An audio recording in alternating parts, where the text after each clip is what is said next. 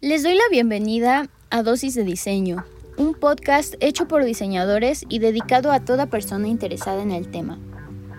Nuestro tema de hoy, imagen pública y axiomas.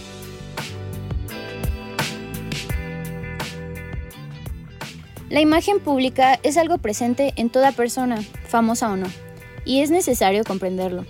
Se han creado 13 axiomas de la imagen pública con el fin de que podamos identificar mejor cada rasgo de ella el día de hoy abordaremos dos de estos axiomas, el noveno y el décimo, los cuales consideramos una buena introducción para que nuestros oyentes tengan una mejor comprensión del tema.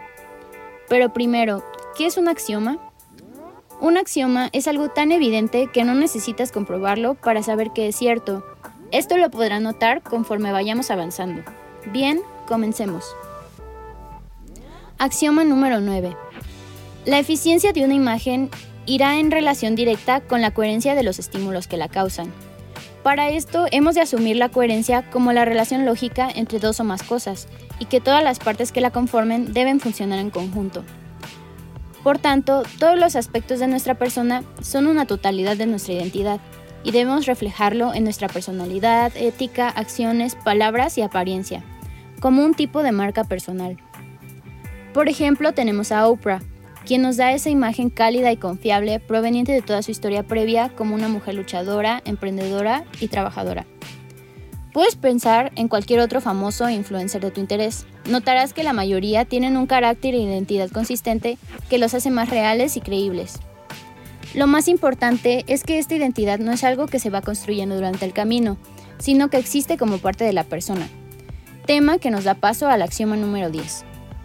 Siempre tomará más tiempo y será más difícil reconstruir una imagen que construirla desde el principio.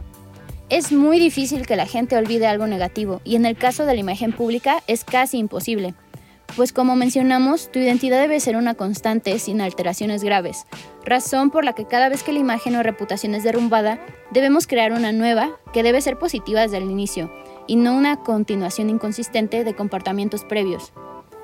Un ejemplo no relacionado con personas podría ser la marca Aunt Jemima, sí, la de los hotcakes, pues en el año del 2020, en medio de los movimientos antirracismo, optó por un nuevo nombre, Pearl Milling Company, deshaciéndose de las críticas que había cargado durante años y adecuando su nombre a algo más relacionado con su producto. Como puedes notar, la imagen pública se encuentra en todo, incluso en ti y en mí, y por eso es importante entenderla.